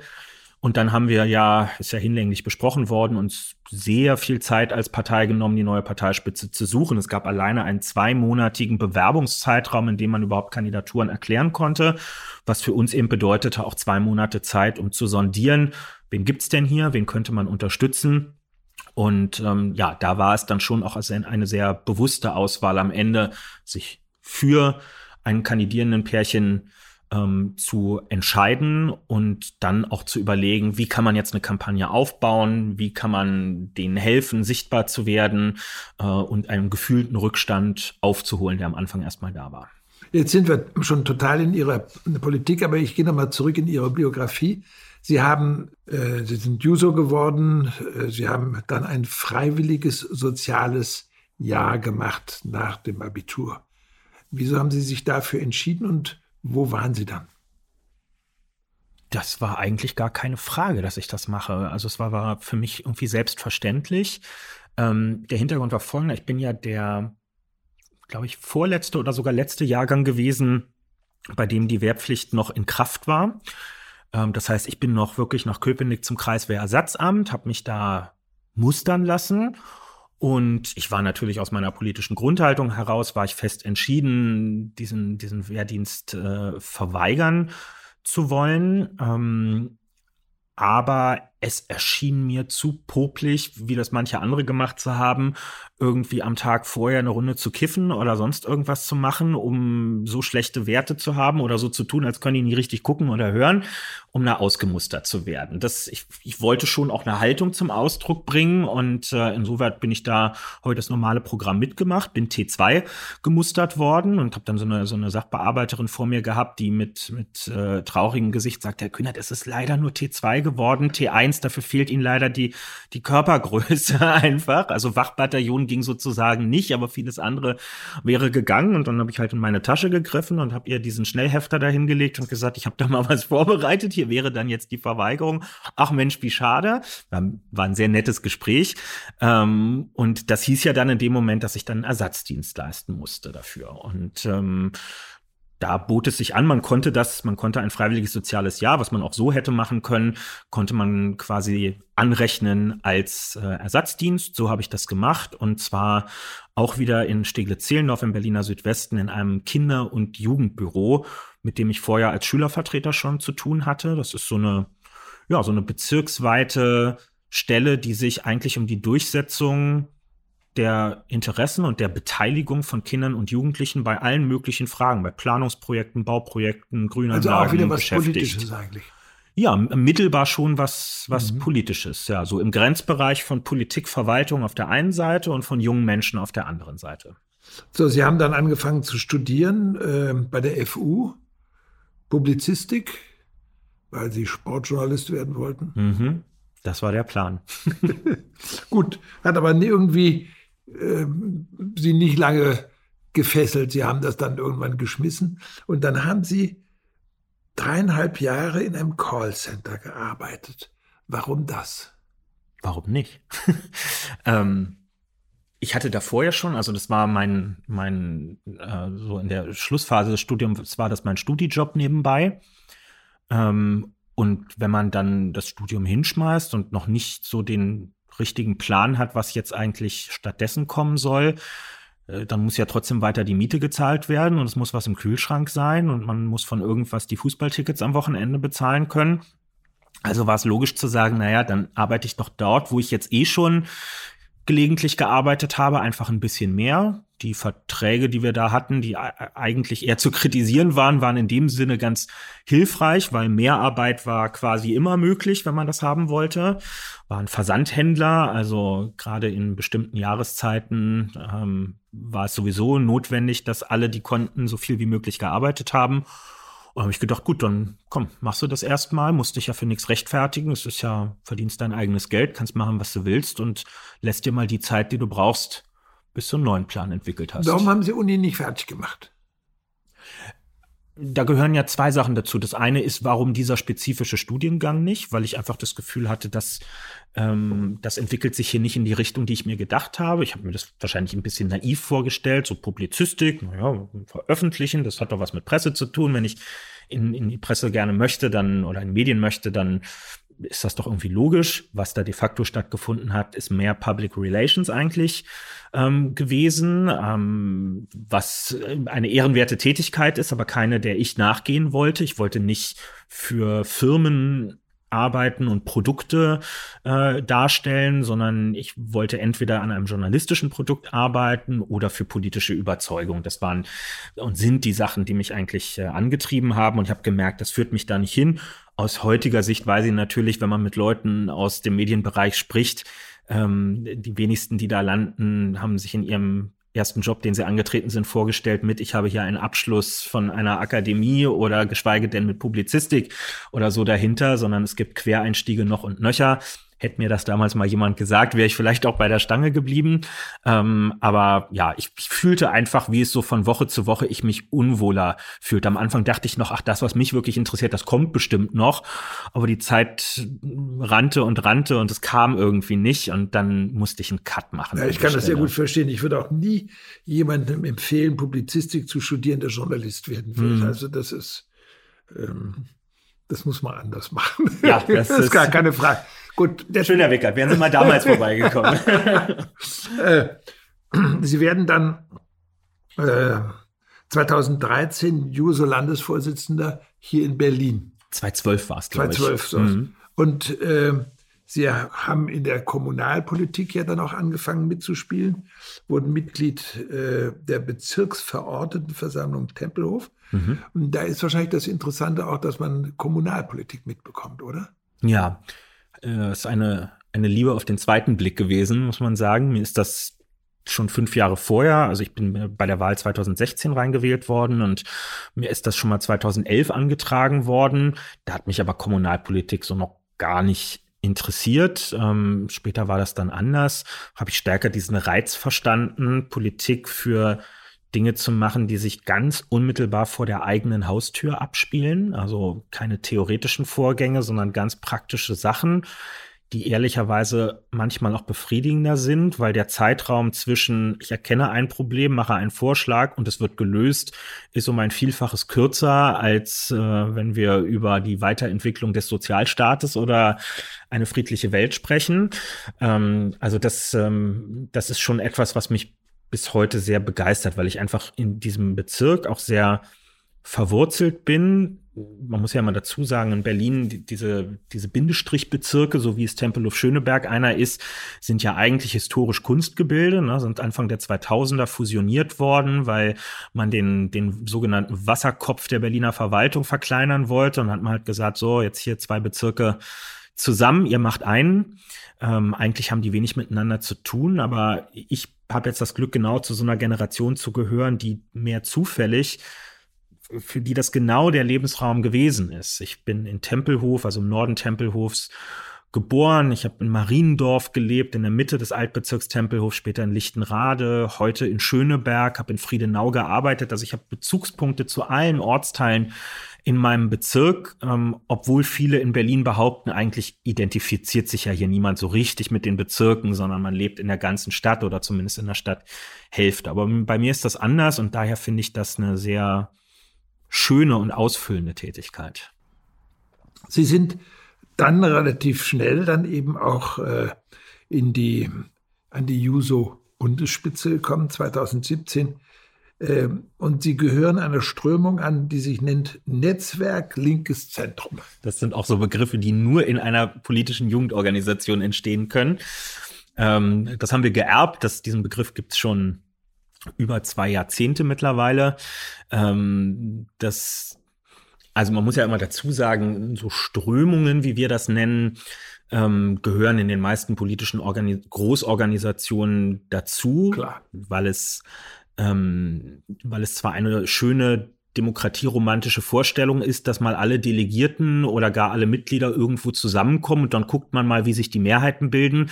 Aber dafür haben wir auch nicht genügend Lebenszeit, um das äh, auf diese Weise zu machen, sondern natürlich redet man auch vorher mal miteinander dann werden quasi Leute stellvertretend in Gespräche miteinander geschickt. Dann guckt man, wie man sich zu Änderungsanträgen verständigen kann, einfach um auch nicht so viel Zeit bei so einem Kongress zu fressen. Ne? Also wir haben einmal im Jahr einen Juso-Bundeskongress, der dauert drei Tage. Wir gehen da auch nicht äh, sparsam mit unserer Substanz um. Also wir tagen von früh morgens bis spät in die Nacht. Äh, und trotzdem haben wir unsere liebe Mühe, an diesem Wochenende halbwegs zur Rande zu kommen mit dem Programm, was wir vorhaben. Also muss sowas vorher besprochen werden.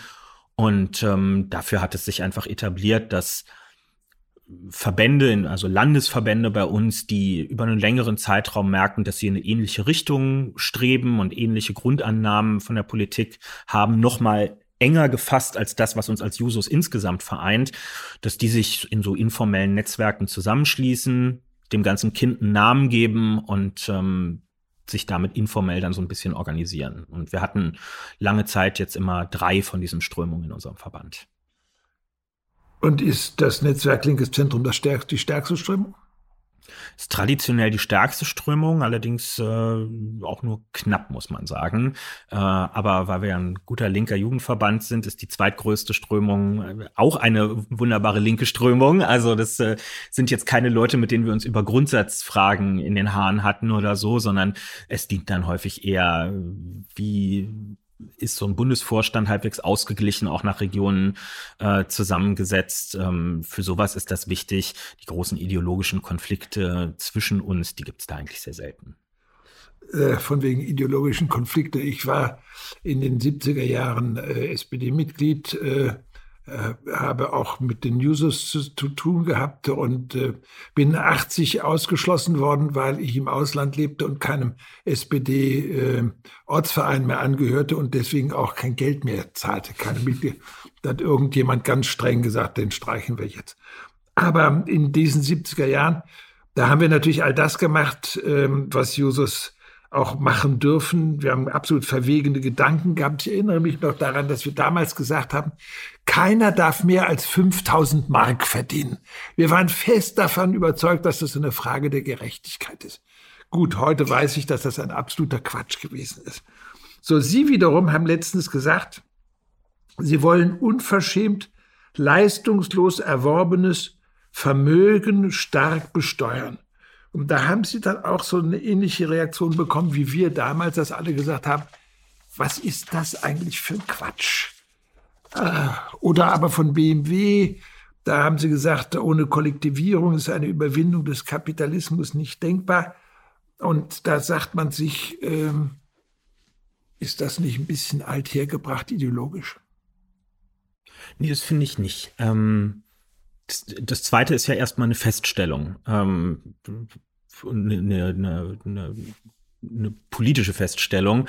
Ähm, da muss man sich ja eher darüber unterhalten, will man denn den Kapitalismus überhaupt überwinden? Wenn man das verneint, dann kann man ja einfach sagen, das ist schön und gut, aber genau deshalb will ich es ja nicht überwinden, also brauchen wir auch keine Kollektivierung.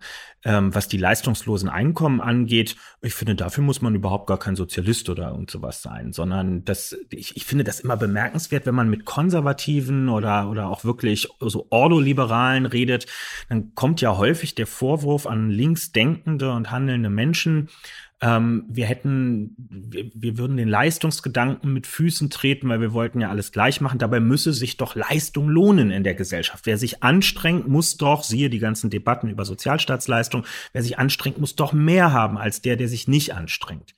Aber dieselben Leute haben immer gar kein Problem damit, dass es Menschen gibt, die durch die Geburt in die richtige Familie hinein mit einem Startkapital in extremer Höhe ins Leben hinein starten und dass wir denen vergleichsweise wenig, in manchen Fällen sogar gar nichts abverlangen davon. Ja, dass diese, diese, diese feudale Vorstellung davon, wie eigentlich ähm, sich Vermögen in so einer Gesellschaft zu verteilen hat, dass die einfach so weitergetragen wird. Und das ist ein in sich Widerspruch, auf den ich immer wieder gerne aufmerksam mache, weil ich das als ungerecht äh, empfinde.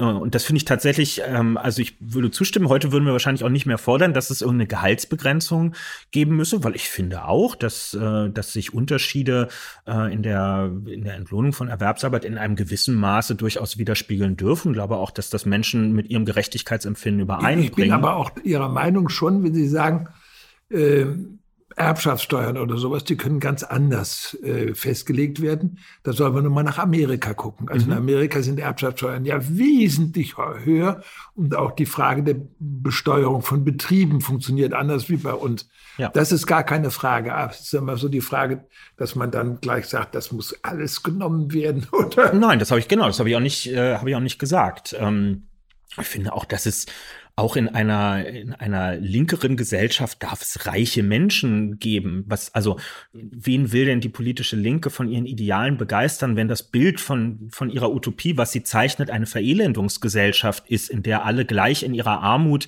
äh, und Eintönigkeit am Ende sind? Das ist ja nun nichts äh, Erstrebenswertes. Und wir wissen ja auch, dass diese Welt genügend Ressourcen und Möglichkeiten bereithält, damit auch bei einer gerechteren Verteilung trotzdem noch ein gutes Leben ähm, möglich ist. Ja, und ich finde, wir müssen aufhören, uns immer wieder in so Konflikte reinreden zu lassen, wo die, die, die sehr wenig haben, ausgespielt werden gegen die, die so mittelmäßig äh, viel haben. Ähm, ist auch was, was ich mit der Zeit lernen musste, ja, dass die entscheidende Frage für ein gerechtes Steuersystem nicht ist, ob der Spitzensteuersatz jetzt ab 80.000 Euro Jahresbrutto, 95.000 Euro Jahresbrutto oder 110.000 Euro Jahresbrutto greift, sondern die eigentlich spannende Frage ist, was bei denen mit den Milliardenvermögen tatsächlich passiert, die ja völlig entkoppelt sind von der Realwirtschaft, die sich selber weiter vermehren, die häufig genug auch gar nicht mehr investiert werden irgendwo, ja, die die Klattens und Quants bei BMW, in dem Fall ist das Beispiel dann immer, finde ich, richtig gewählt, die bereitwillig in der Corona-Pandemie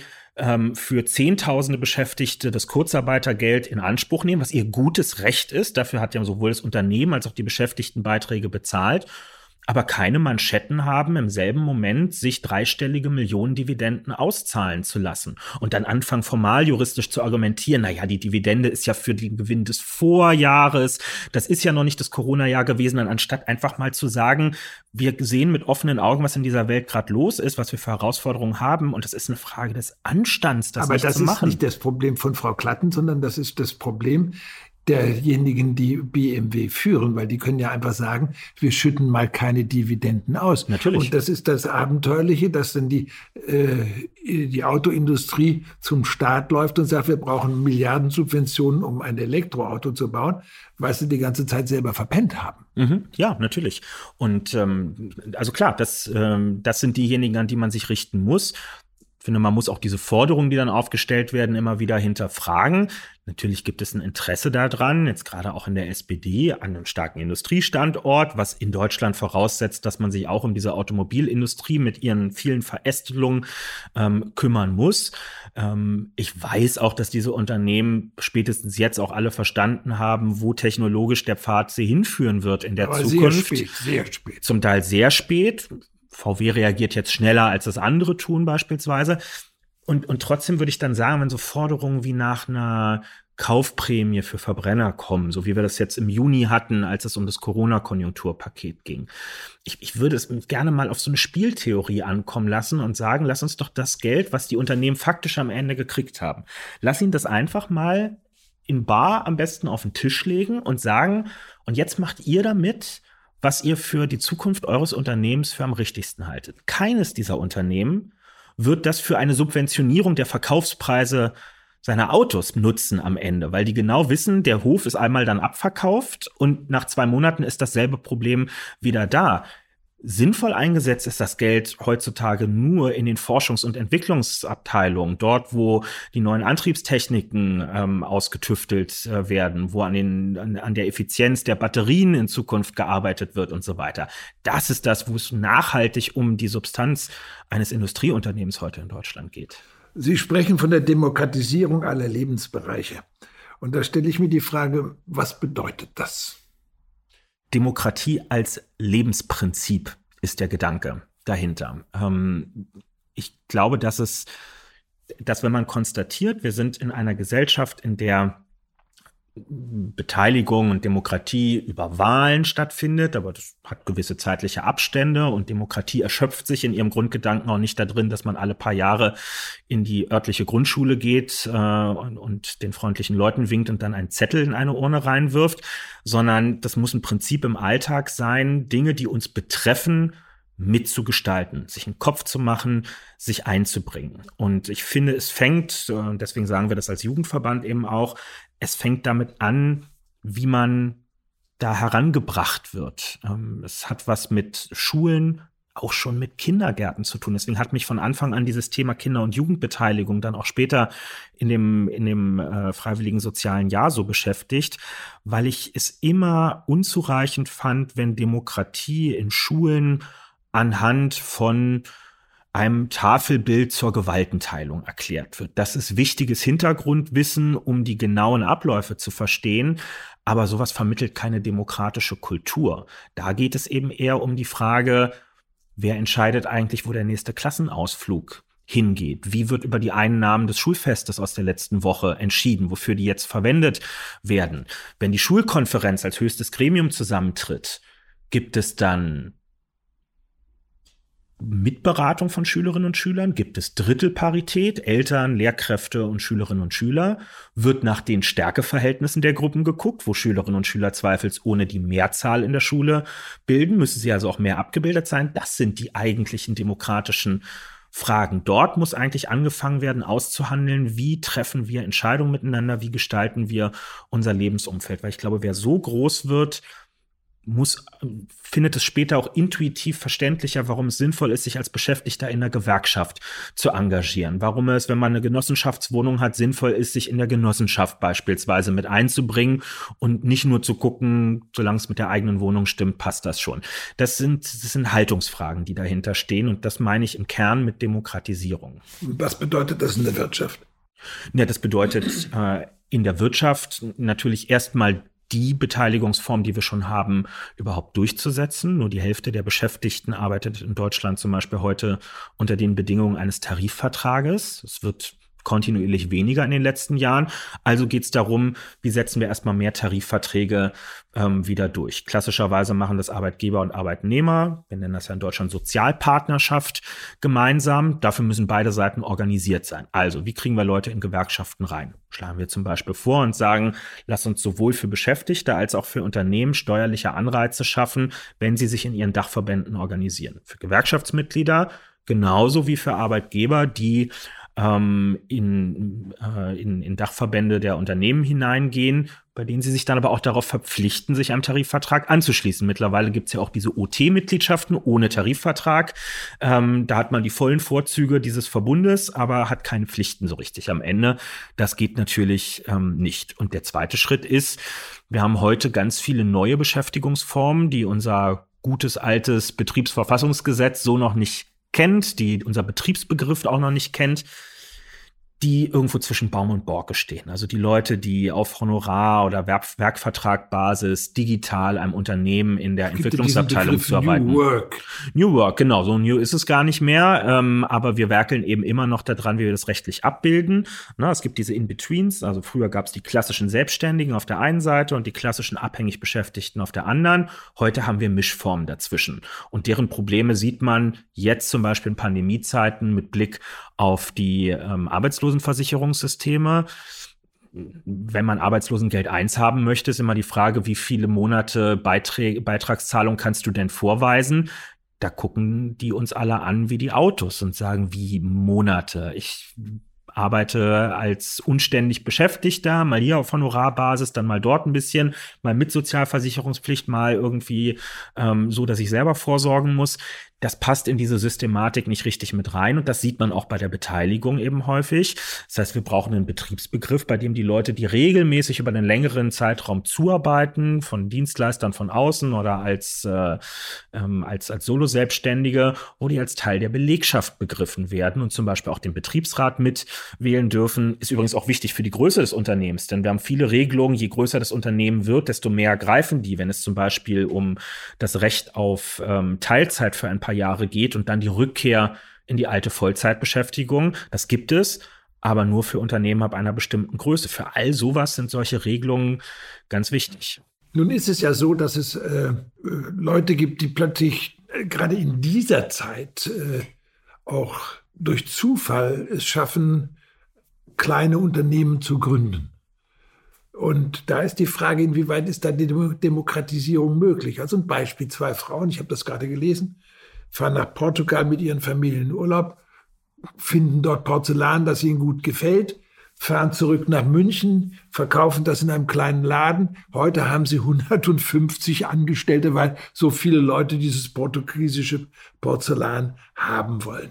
Und da muss man doch sagen, das ist eine tolle Geschichte, die von diesen beiden, von der Aktivität dieser beiden Frauen ausgegangen ist, die dazu geführt hat, dass dann 150 Leute äh, beschäftigt wird. Oder noch fantastischer finde ich ja eigentlich die Geschichte äh, dieser, dieser Firma Biontech, mhm. wo zwei, ein Ehepaar forscht, ein, dann Geld bekommen und das ist eben das Interessante, sie bekommen Geld von Milliardären dieses Geld hätten die nie bekommen vom Staat, weil da muss man viel zu lange beantragen und es dauert, bis was gezahlt, und konnten dann innerhalb von neun Monaten tatsächlich äh, ein Medikament gegen Coronavirus äh, finden. Und diese Freiheit ist doch wahnsinnig wichtig auch, dass man sagen kann, Mensch, wir suchen uns jemand, der uns investiert. Die haben inzwischen, glaube ich, 600 Forscher, die für die hm. arbeiten. Das Interessante ist, dass der Staat ja gesagt hat, wir subventionieren die, die bekommen 300 Millionen. Die haben sie bis heute nicht bekommen. Das Medikament ist fertig. Mhm. Also da ist ja doch die Eigeninitiative unglaublich wichtig. Und da ist es meines Erachtens auch wichtig, dass diese Menschen nicht durch Bürokratie äh, gebremst werden. Ja, aber das widerspricht sich ja auch gar nicht. Also ich habe ja, äh, das ist glaube ich ein altes Missverständnis. Ich, ich habe oder linke, linke Menschen haben ja im Kern überhaupt gar nichts gegen Unternehmertum. Wir wollen ja nicht eine Gesellschaft von, von äh, Verwaltungsangestellten am Ende sein. Ja, irgendjemand muss ja auch die Sachen herstellen, die in Geschäften drinstehen. Es braucht Kreativität, es braucht Start- und Anlaufphasen. Alles vollkommen äh, in Ordnung. Ähm, nur wenn sich irgendwann etwas etabliert hat, wenn auch Menschen die dort beschäftigt sind, ähm, ihre Hoffnungen und, und Erwartungen darauf richten, dieses Unternehmen auch lange zu begleiten und ja auch allein durch ihre Arbeitskraft unglaublich viel mit reingesteckt haben. Also irgendwann ist die Startphase ja vorbei. Da lebt man dann als Unternehmen nicht mehr nur vom Erfindergeist derer, die es auf den Weg gebracht haben, sondern auch von der Treue derjenigen, die das Know-how angehäuft haben im Laufe der Zeit. Dann kommt irgendwann der Punkt, wo man auch beantworten muss, wie soll das jetzt gut miteinander funktionieren? Wie kann man jetzt auch das in Form von Sicherheit zurückgeben? Ich mache es gibt aber ganz viele große Firmen, die ja äh, am Jahresende eine Beteiligung, zwar zum Teil manchmal äh, erhebliche äh, Summen, hm. an die Mitarbeiter auszahlen. Ja, aber mir, mir geht es eigentlich, mir, mir geht es nicht so sehr um Erfolgsbeteiligung. Mir geht es, ähm, das, das ist schön für alle, die das kriegen und gerade in der Automobilindustrie sind das erhebliche vierstellige Summen in den letzten Jahren gewesen. Ähm, da lecken sich andere die Finger nach, das ist mir klar.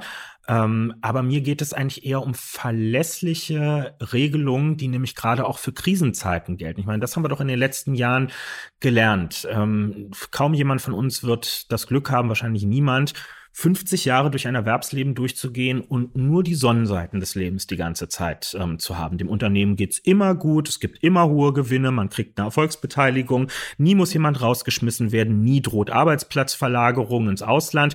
Das ist ja leider nicht die Realität, auf die viele Menschen treffen. Deswegen geht es uns so sehr um grundlegende Schutzstandards, die gewährleistet sein müssen. Und was wir merken ist, auch im unternehmerischen Bereich interessiert das mehr Leute. Wir stricken im Moment für unser Wahlprogramm ähm, zusammen mit jungen Unternehmern aus einer Initiative, die die gegründet haben, an an einem Konzept, das äh, nennt sich Verantwortungsunternehmertum. Da sind Leute, die fordern uns in der Politik auf, schafft uns für unsere Unternehmen eine neue Rechtsform, in der wir einen Deal miteinander eingehen. Nämlich wir als Unternehmen verpflichten uns, einen erheblichen Teil unserer Gewinne in nachhaltige, gemeinnützige, äh, innovative Zwecke zu investieren. Ja, also wir können nur einen kleinen Teil der Gewinnmarge tatsächlich für uns behalten oder an Anteilseigner auszahlen. Der Rest wird investiv ähm, verwendet. Ähm, gerne auch unter Beteiligung der Beschäftigten. Und im Gegenzug gewährt ihr uns als Staat steuerliche Nachlässe und Anreize, damit wir einen Deal miteinander haben. So ein bisschen so, wie es das bis in den 80ern mit einer Wohnungsgemeinnützigkeit in Deutschland gab dauerhaft garantierte niedrige äh, Mieten gegen verbesserte Konditionen des Unternehmens beim Staat. Auch das ist ein Antrieb heute. Aber gucken Sie mal, das gibt es doch zum großen Teil. 80 Prozent der deutschen äh, Industrie sind äh, Eigentümer geführte Mittelständler. Und die sind im ganz großen Teil, sind das Leute, die auch viel ins Soziale investieren, ohne jetzt irgendwelche äh, Abkommen mit dem Staat zu stellen. Es gibt Unternehmen, äh, das äh, sehr, sehr, sehr viele Erfindungen gemacht hat und das aber in ihrer Unternehmensstruktur und in ihrem Erklärung, was machen wir drinstehen haben, unsere Produkte dürfen nicht verkauft werden an Waffenproduzenten. Mhm. Äh, obwohl die irgend so ein Gleichgewichtsdingen gefunden haben, was man gut die sagen, wir, die Eigentümer zahlen sich ein Geschäftsführergehalt, aber alle Gewinne werden reinvestiert. Solche Dinge gibt es ja heute schon. Na klar gibt's das. Und ich glaube, es geht auch in der Breite am wenigsten um den, um den Mittelstand, um die klassischen Hidden Champions, die wir in Baden-Württemberg noch und nöcher haben. Ja, Leute mit ein paar hundert Beschäftigten, die sich auf ein bestimmtes Gewinde spezialisiert haben, was in einem Produktionsprozess irgendwo gebraucht wird. Das ist auch, ähm, die, die sind ja auch häufig gar nicht in so einer ganz klassischen Konkurrenzsituation auf dem Weltmarkt, weil sie sind die Weltmarktführer. Häufig sind sie sogar ziemlich alleine unterwegs mit dem, was sie dort machen. Das sind ja spezielle ähm, Bedingungen. Aber die haben ja Kettenabhängigkeiten. Die liefern ja jemanden zu. Wer so ein Gewinde macht, ähm, verkauft ja in der Regel nicht irgendwo im Baumarkt Gewinde, sondern ist spezialisiert darauf, einem bestimmten Unternehmen, was vielleicht große Industriemaschinen oder ganze Maschinenparks herstellt, dem zuzuliefern. Und die liefern vielleicht auch wieder jemanden zu. Und diese Abhängigkeiten bestehen, so dass natürlich, wenn es bei Daimler hustet, ähm, die Grippe in großen Teilen der Zulieferer ähm, quasi schon kurz vor der Tür steht oder eben im VW-Umfeld äh, in, in Niedersachsen ist das ja ganz ähnlich. Ich sehe bei, bei, mir selbst hier in Berlin vor der Haustür, was passiert. In, in meinem Wahlkreis in Tempelhof Schöneberg ist das Motorenwerk von Daimler, 2500 Beschäftigte. So und im Rahmen der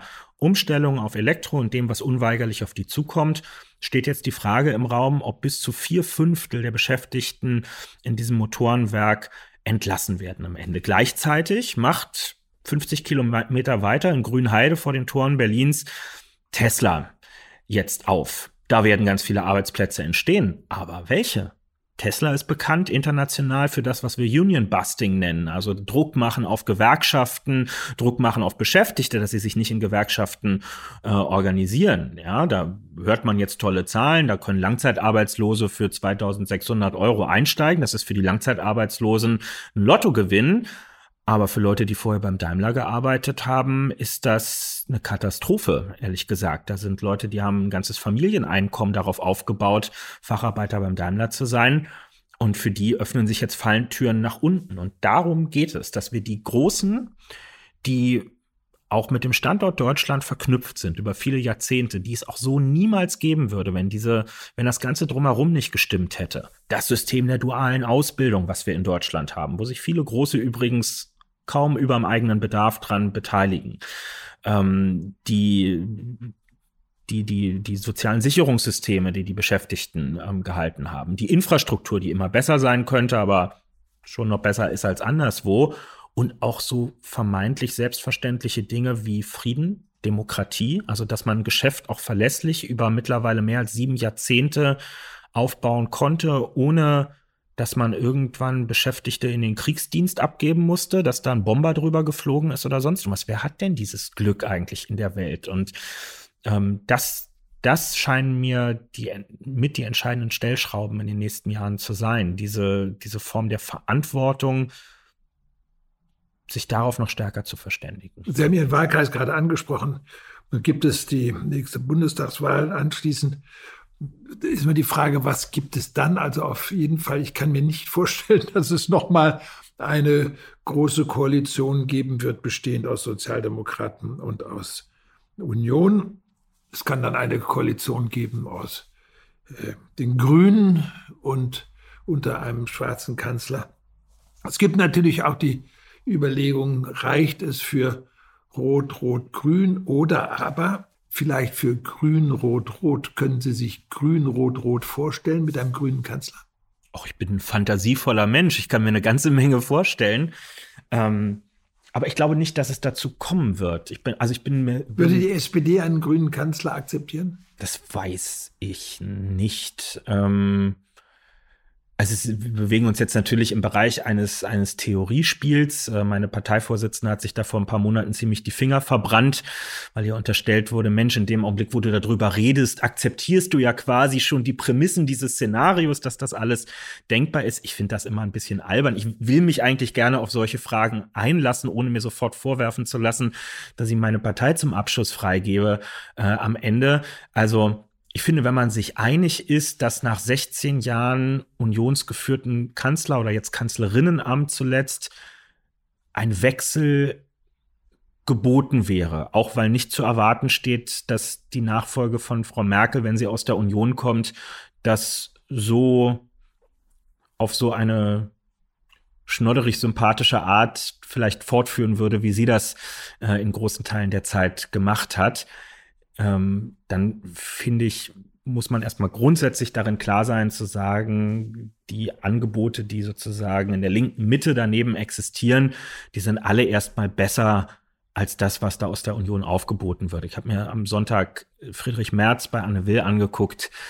Also ich würde sowohl Annalena Baerbock als auch Olaf Scholz mit Kusshand als Alternative zu allem nehmen, wofür sich Friedrich Merz ähm, bewirbt und ähm, finde, da brechen wir uns im rot-grünen Spektrum wechselseitig keinen Zacken aus der Krone, wenn wir uns das zugestehen und sagen, die anderen sind schon auch ganz okay und uns näher als diejenigen aus dem konservativen Bereich.